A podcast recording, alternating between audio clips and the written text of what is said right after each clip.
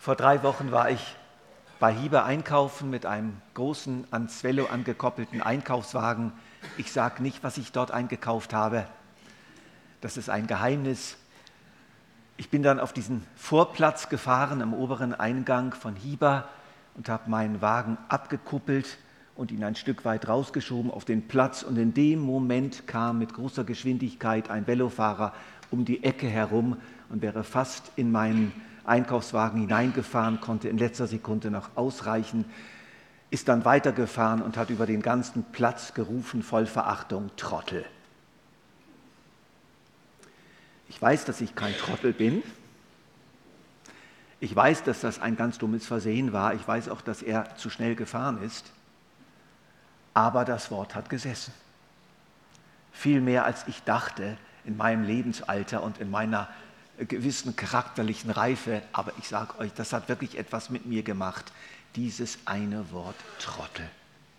Ich ertappte mich dann einfach dabei, wie ich mir dann vorstellte, was ich mit dem mache.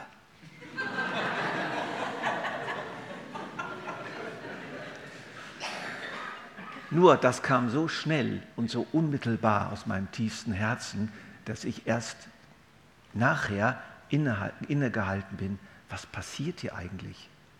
Er hatte angefangen, mich zu töten mit diesem Wort. Ich wiederum habe angefangen, ihn zu töten. Ich habe mir vorgestellt, wie ich ihn von seinem Velo herunterzerre, wie ich dann meinen schwarzen Gehstock nehme und so weiter. Und ich erzähle euch hier keine Witze. Das ist mir wirklich so passiert. Und ich habe einfach gemerkt, wie mächtig diese Ausdrücke sind und wie mächtig man reagieren kann. Plötzlich war der Tod da im Leben eines gestandenen Christen. Und das zeigt uns die Wichtigkeit dieses Gebotes. Und das zeigt uns eine ganz wichtige Dimension dieses Gebotes. Es beginnt schon mit dem verachtenden Wort. Es beginnt mit der inneren Reaktion. Und dann kann, muss noch das eine oder andere dazukommen. Und schon sind wir mitten in einem Kleinkrieg. Und aus diesem kleinen Krieg kommen die großen Kriege. Und es beginnt immer wieder mit diesem kleinen Impuls, mit diesen kleinen tödlichen Impulsen in Worten und Gedanken. Und doch möchte ich diese Linie heute nicht weiterverfolgen, sondern möchte gerne noch tiefer graben. Ich möchte gerne mit euch folgende Fragen beantworten. Was ist denn der Tod? Was ist denn das Leben, was wir nicht töten sollen? Wer ist denn der, der dieses Gebot im tiefsten Herzen heraus gegeben hat? Es ist der Gott des Lebens. Und dann erst komme ich auf verschiedene Bedeutungsebenen dieses Gebots zu sprechen. Dann eigentlich sind wir erst so weit, um auch die Bedeutung zu verstehen. Und dann möchte ich aber nachher, dass ihr wirklich meine Predigt fortsetzt. Ich erwarte wirklich von euch, dass auch euch einige Bedeutungsebenen, du sollst nicht das und das tun, zu diesem Gebot, dass euch das einfällt. Und David wird dann mit dem Mikrofon herumlaufen und euch wirklich die Gelegenheit geben, meine Predigt fortzusetzen, denn ich bin nun wirklich nicht der einzige Spezialist hier. Wir sind alle letztlich Prediger. Was ist der Tod? Was ist das eigentlich? Wichtig scheint mir, dass wir den Tod nicht als einen Punkt begreifen. Jetzt kommt der Tod, jetzt passiert der Tod, sondern dass wir den Tod begreifen als einen Prozess, der einen Anfang hat und ein Ende, der beginnt und sich dann irgendwann vollendet. Und ein gutes Bild dazu ist ein Baum. Stellt euch einen großen Baum vor, voll Grün, voll Blättern und er wird vom Sturm umgerissen liegt dort am Boden und wir wissen, der Tod hat begonnen. Die Blätter sind alle noch grün. Die Äste sind alle noch dran. Die Äste sind alle noch frisch. Es ist ein Baum, der lebt und doch angefangen hat zu sterben, weil er entwurzelt ist, weil er nicht mehr in Verbindung steht mit dem Leben, was ihm vom Wurzelgrund her, von der Erde her zuströmt. Und so war es auch im Paradies, wo Gott den Menschen sagte, an dem Tag, an dem ihr davon esst, werdet ihr sterben. Wir wissen aber, dass Adam und Eva ein Bild für die ersten Menschen dass die noch voll gelebt haben, als sie vom Baum der Erkenntnis des Guten und Bösen gegessen haben. Aber wir wissen auch, der Tod hatte angefangen, in ihnen sein tödliches Werk zu tun. Es begann mit einem interessanten Gedanken. Meint Gott das wirklich so, wie er es gesagt hat? Ein tödlicher Gedanke. Und der Gedanke begann Raum zu bekommen in Eva. Und ihr Gedanke war dann, meint Gott es wirklich gut mit uns? Könnte die Schlange recht haben? Und sie schaute auf diesen Baum und plötzlich dachte sie, also es ist schon nicht ganz okay, dass Gott uns den vorenthält. Vielleicht stimmt das wirklich, was die Schlange gesagt hat, dass der uns das aus Kleinlichkeit, um sich selbst zu schützen, vorenthält, diesen Baum. Und der Tod ging weiter. Dann aß sie von der Frucht und gab auch Adam davon. Und dann kam die Scham, dann kam das Unwohlsein, dann kam die Beziehungsstörung sofort zwischen den beiden. Sie erkannten, dass sie nackt waren und versteckten sich und schämten sich. Und dann kam Gott und sie bekamen plötzlich Angst vor diesem Gott, vor ihrem Schöpfer. Alles war so gut gewesen, jetzt war diese Angst da und sie versteckten sich. Und dann ging der Tod weiter. Sie schoben die Schuld ab aufeinander und auch auf Gott. Ja, du hast mir doch diese Frau gegeben. Tod, Tod, Tod. Und dann kam die Trennung vom Baum des Lebens, der dafür sorgen sollte, dass das Leben im Paradies immer weitergehen konnte. Und sie wurden ausgetrieben aus dem Paradies, sie wurden getrennt von Gott, auch räumlich, leiblich getrennt von ihm, sodass sie ihn nicht mehr wahrnehmen konnten. Und dann nachher kamen die Dornen und die Disteln und die Mühe und der Schweiß und die Tränen und dann kam das Alter und dann kam der Zerfall und dann kam der leibliche Tod. Das alles ist Tod. Es ist ein ganzer Prozess, der sich immer wieder abspielt in jedem Menschenleben, immer und immer wieder. Der Tod ist einfach grauenhaft. Was sagt Gott dazu? Ich zitiere nur ein Wort und ich hoffe, dass in diesem Wort so das Herz Gottes ein bisschen zu euch rüberkommt. Doch ich, der Gott, doch ich, Gott der Herr, schwöre, so wahr ich lebe. Mir macht es keine Freude, wenn ein Gottloser sterben muss. Nein, ich freue mich, wenn er von seinen falschen Wegen umkehrt und am Leben bleibt. Kehrt um, verlasst die alten Wege. Warum wollt ihr sterben, ihr Israeliten?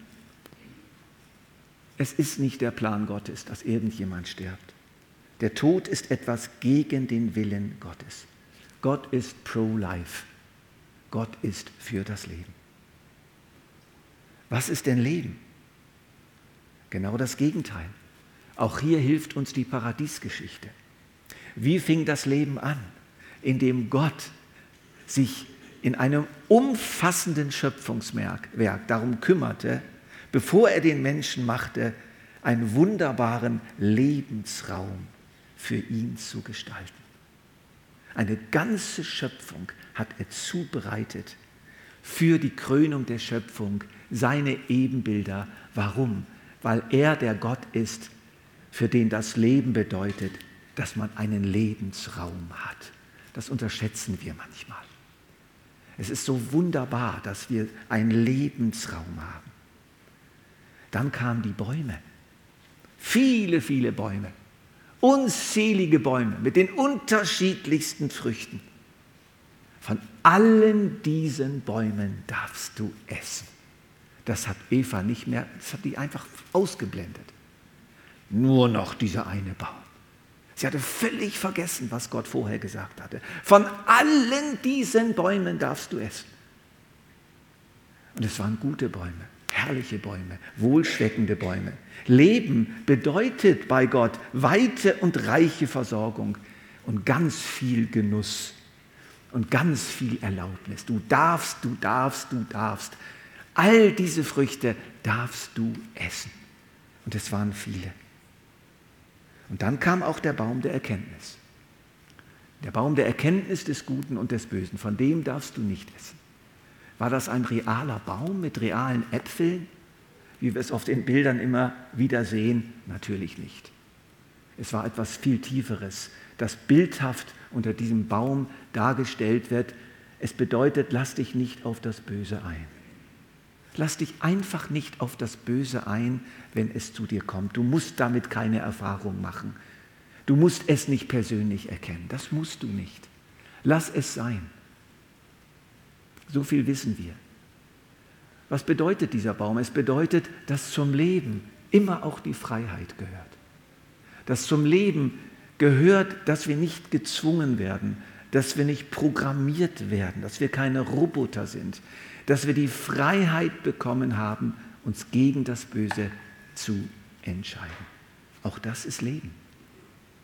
Und wenn wir das nicht wollen, dann hören, dann hören wir auf zu leben. Dann sind wir keine Menschen mehr, dann sind wir Roboter, dann sind wir programmiert, dann sind wir eine Art göttliche Software. Und das möchte ich persönlich nicht sein. Ich möchte leben. Und zum Leben gehört, dass ich Ja sagen kann zu Gott und dass ich auch Nein sagen kann zu ihm. Und dann war der Baum des Lebens da.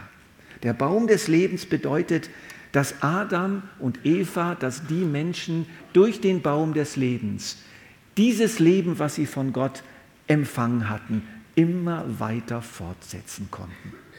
Dass es unaufhörlich war, dass es eben nicht irgendwann aufhören würde. Unvergängliches Leben. Gott allein hat Unsterblichkeit. Es gibt keine Unsterblichkeit, die unabhängig ist von Gott. Jede Unsterblichkeit hat deshalb Unsterblichkeit, weil sie sie fortwährend von Gott bekommt. Und das wurde hier unterbrochen, aber gedacht war es so, du sollst immer und immer wieder neu leben, von Ewigkeit zu Ewigkeit. Und dann kam noch etwas, das übersehen wir auch, etwas ganz Wichtiges, was zum Leben gehört herrscht über die ganze Schöpfung. Ihr beiden, ihr Menschen, ihr sollt herrschen über die Schöpfung. Ihr habt einen Auftrag, ihr dürft verwalten und ihr dürft gestalten. Und er setzte ihn in den Garten Eden, um ihn zu bebauen und zu bewahren.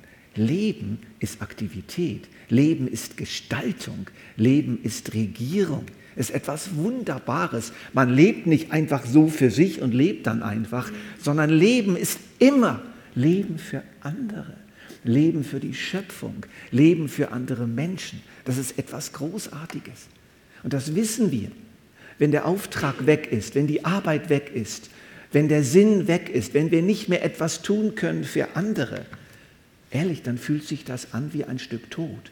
Und das ist es auch, weil es zu Menschen gehört sich hinzugeben, sich hingeben zu können für andere. Es geht noch weiter. Es ist nicht gut, dass der Mensch allein sei. Und so hat Gott dem Adam eine Eva gemacht. Wir sind für die Gemeinschaft geschaffen. Und Leben in Gottes Sinn, in Gottes Auge ist immer Leben in Gemeinschaft. Es gibt nicht das isolierte Leben. Sobald ein Leben vollständig isoliert ist, beginnt es zu sterben. Wenn nicht körperlich, dann seelisch. Man fühlt sich wie tot. Wir brauchen einander zum Leben. Und es ist eine vollkommene fromme, idealistische, religiöse Illusion, wenn man sagt, ja, ich habe doch Gott.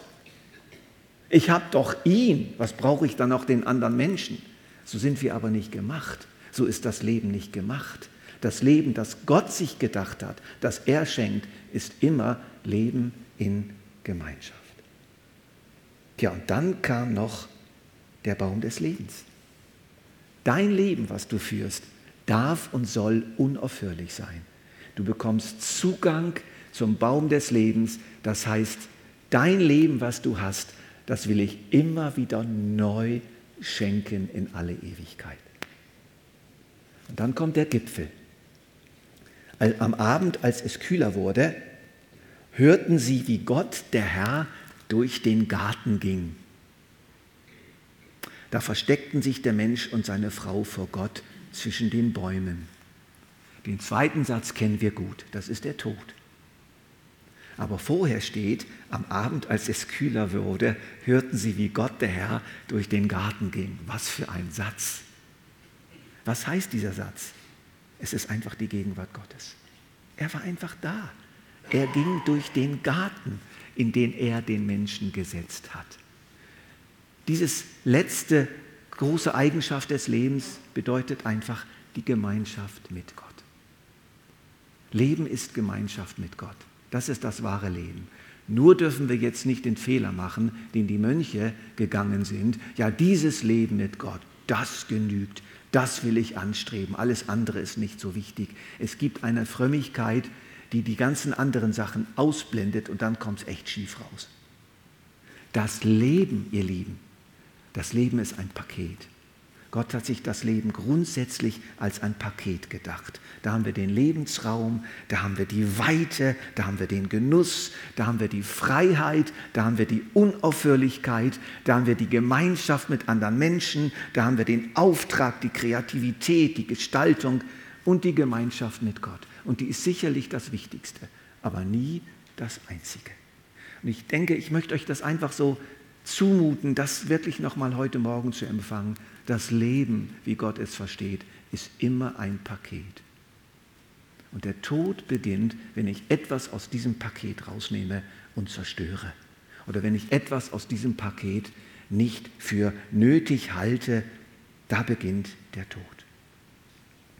Wer ist denn dieser Gott, der das alles so konstelliert hat. Ganz klar, es ist der Gott des Lebens. Gott ist der Erfinder und der Gründer und der Gestalter des Paradieses. Er ist der Gott des Lebens. Er explodiert geradezu von Leben. Er glüht vor Leben. So wie die Sonne vor Licht glüht, so glüht Gott von seinem Leben und er möchte es mitteilen, immer wieder neu den Menschen mitteilen. Und wenn wir anfangen zu töten dann fühlt sich das wie Gott so an. Stell dir vor, du bist mit deinem Baby auf dem Spielplatz. Und das Kind schreit. Und neben dir sitzt eine Mutter und die schlägt auf dein Kind ein. Oder hält dem, deinem Kind das Maul zu. Wie fühlst du dich? Ich weiß, es ist undenkbar für euch. Aber stellt euch nur mal die Situation vor. Oder stellt euch vor, ein anderes Kind auf dem Spielplatz drischt auf euer Kind ein. Ihr sitzt da auf der Bank und ihr seht da, wie ein anderes Kind da anfängt, auf eurem Kind loszuhauen. Wie fühlt sich das an? Grauenhaft. Da bäumt sich alles auf, da werdet ihr zur bärenden Mutter. Und es geht ja noch weiter. Viele Mütter, viele Väter erleben, wie ihre Kinder entführt werden, wie sie missbraucht werden, wie sie gestohlen werden. Und wir ahnen, was das mit einem macht. Und wie viel mehr reagiert Gott in seinem Herzen, wenn irgendeines seiner Geschöpfe angetastet wird. Wenn wir das tun, wenn wir in irgendeiner Weise töten, oh dann, dann haben wir es mit Gott selber zu tun. Und das wird nicht ohne Folgen bleiben. Ich rufe einen weiteren Zeugen auf für diese Wahrheit, nämlich den Propheten Ezekiel. Es gibt eine ganz großartige Bemerkung im Alten Testament, die Gott seinem Volk Israel gegenüber macht. So erging es dir bei deiner Geburt. Deine Nabelschnur wurde nicht ordentlich abgeschnitten, du wurdest nicht gebadet und mit Salz abgerieben, Du wurdest nicht in Windeln gewickelt. Niemand kümmerte sich um dich. Niemand hatte Mitleid mit dir und versorgte dich. Du wurdest aufs freie Feld geworfen, weil niemand dich haben wollte. So erging es dir, als du geboren wurdest. Da kam ich vorüber und sah dich in deinem Blut liegen und zappeln. Ich sagte zu dir, du sollst leben, du sollst leben und gedeihen. Das ist Gott. Und das sagt er uns heute. Empfang dieses Wort bitte ganz neu. Gott sagt zu dir, ich sagte zu dir, als du geboren wurdest, du sollst leben, du sollst leben und gedeihen. Und das sagt er auch jetzt und das wird er immer wieder sagen, denn das ist er, das ist Original Gott. Du sollst leben, du sollst leben und gedeihen. Und dann geht's weiter. Ich ließ dich aufblühen wie eine Blume. So wuchst du heran und wurdest groß und überaus schön. Aber noch immer warst du nackt und bloß. Und wieder kam ich an dir vorüber und ich sah, dass du zur Liebe reif warst. Da nahm ich dich zur Frau, ich breitete meinen Gewandsaum über dich zum Zeichen, dass du mir gehören und nicht mehr nackt und bloß sein solltest. Ich schwor dir Treue und schloss den Bund fürs Leben mit dir. Ich, der Herr, so wurdest du mein. Ich badete dich und wusch dir das Blut ab, salbte dich mit Öl und gab dir ein buntes Kleid. Und so geht es dann weiter. Es ist wunderbar, dieses Kapitel Hesekiel 63. Jesus greift das auf in einem Wort, was wir oft im anderen Zusammenhang lesen. Und er hat seinen Jüngern gesagt, ich lebe. Und ihr sollt auch leben. Welch ein Wort. Das sagt Jesus und greift diese, diese wunderbare Tradition vom Paradies und von Propheten auf. Ich lebe und ihr sollt auch leben. Dieser Jesus hat sein Leben für uns gegeben, damit wir leben können. Die meisten kennen dieses berühmte Wort, das ist nun ein weiterer Zeuge, so sehr hat Gott die Welt geliebt, dass er seinen einzigen Sohn gab, damit alle, die an ihn glauben, nicht verloren gehen, sondern ewiges Leben haben. Und dieses ewige Leben ist eben genau das, was ich euch geschildert habe, was im Paradies spürbar ist. Das ist das, was Gott unter ewigem Leben äh, versteht. Das ganze Paket, Leben in Fülle. Und verloren gehen ist immer eine schwierige Übersetzung, weil das griechische Wort viel tiefer geht. Es bedeutet zugrunde gehen, vernichtet werden, zerstört werden, umkommen. Es geht bei diesem Wort um Tod und nicht um die ewige Hölle. Die eigentliche Bedeutung dieses Wortes verloren gehen ist ganz anders. Und deswegen mal eine neue Übersetzung. So sehr hat Gott der Gott des Lebens, die Welt geliebt, dass er seinen einzigen Sohn stellvertretend für uns alle hat sterben lassen, damit wir in keiner Weise mehr sterben, sondern zurückkehren in die Fülle des Lebens.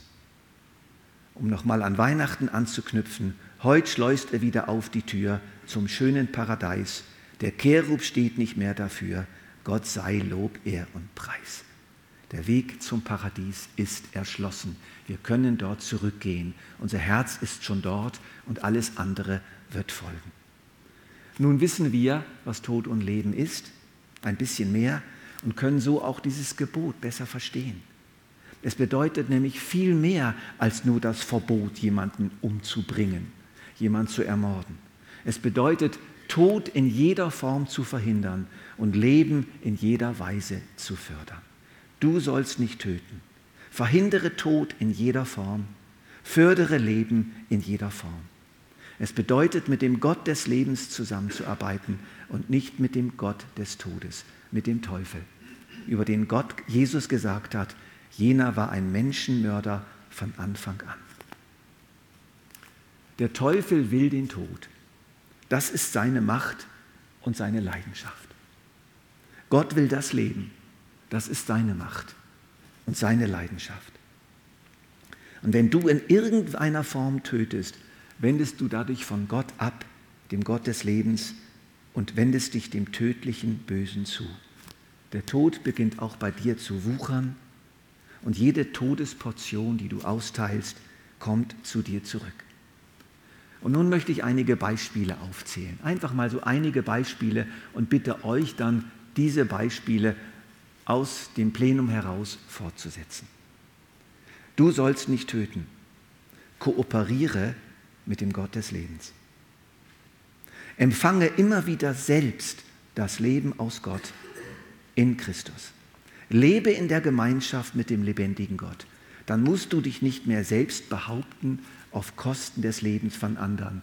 Für dich gilt dann nicht mehr entweder fressen oder gefressen werden, sondern für dich gilt dann Leben und Leben lassen. Leben und Leben fördern. Was immer dazu dient, einen kleinen Hauch des Paradieses in das Leben deines Nächsten wehen zu lassen, das tue. Was immer dazu dient, dem beginnenden Ton, Tod Einhalt zu gebieten, das tue. Ursula, Miley, Seniorenmittagstisch. Wisst ihr, was die Frau gemacht hat? Sie hat immer wieder Leben gespendet. Dann kommt man da so rein, setzt sich an den Tisch, es ist so schön dekoriert und man genießt das Essen, die Gemeinschaft mit den anderen. Was passiert hier? Eine Portion Leben für die Körper und Seele und auch Geist. Suche und erhalte die liebende Gemeinschaft mit anderen Menschen, denn dadurch schenkst du ihnen Leben. Treibe dir nahestehende Menschen nicht in die Enge, auch nicht deine Kinder, durch zu viele Vorschriften und Ansprüche, sondern gib ihnen Freiraum, Lebensraum durch Großzügigkeit und viele Bäume, viele Erlaubnisse. Tu anderen Menschen wohl durch wohltuendes Verhalten und wohltuende Worte. Dadurch belebst du sie. Wenn du dagegen angefangen hast, andere Menschen zu töten durch verletzendes Verhalten oder verletzende Worte, gehe hin und heile sie, gib ihnen das Leben zurück, was du ihnen gestohlen hast, indem du sie klar um Vergebung bittest und es nach Möglichkeit wieder gut machst. Verfluche weder mit Worten noch in Gedanken andere Menschen, weil sie nicht passen oder dich beschädigt haben, denn dann gehen Todesmächte von dir aus. Segne sie vielmehr und bete für sie, für sie, weil Gott deinen Segen und deine Gebete in Lebenskräfte verwandelt, die deinem Nächsten und auch dir selbst zugutekommen. Im Hebräischen steht ja das Wort, du sollst nicht töten, in einer zweifachen Weise. Also das Hebräische lässt zwei Übersetzungen zu. Das ist nicht umsonst so von Gott gemacht. Die eine Übersetzung ist, du sollst nicht töten und die andere, du wirst nicht töten. Wir sind jetzt in dieser Ebene, du sollst nicht töten, aber es kommt eines Tages die tiefste Bedeutung dieses Wortes, wenn Gott alles wiederhergestellt hat, wenn der Töter besiegt ist und der Tod besiegt ist, dann heißt es nur noch, du wirst nicht töten. Wir werden einfach nicht mehr töten. Wir werden nie mehr getötet werden. Wir werden nie mehr, nie mehr töten. Der Tod ist ein für alle Mal besiegt und Gott, der Gott des Lebens, wird alles in allem sein. Und darauf dürfen wir uns alle freuen. Amen.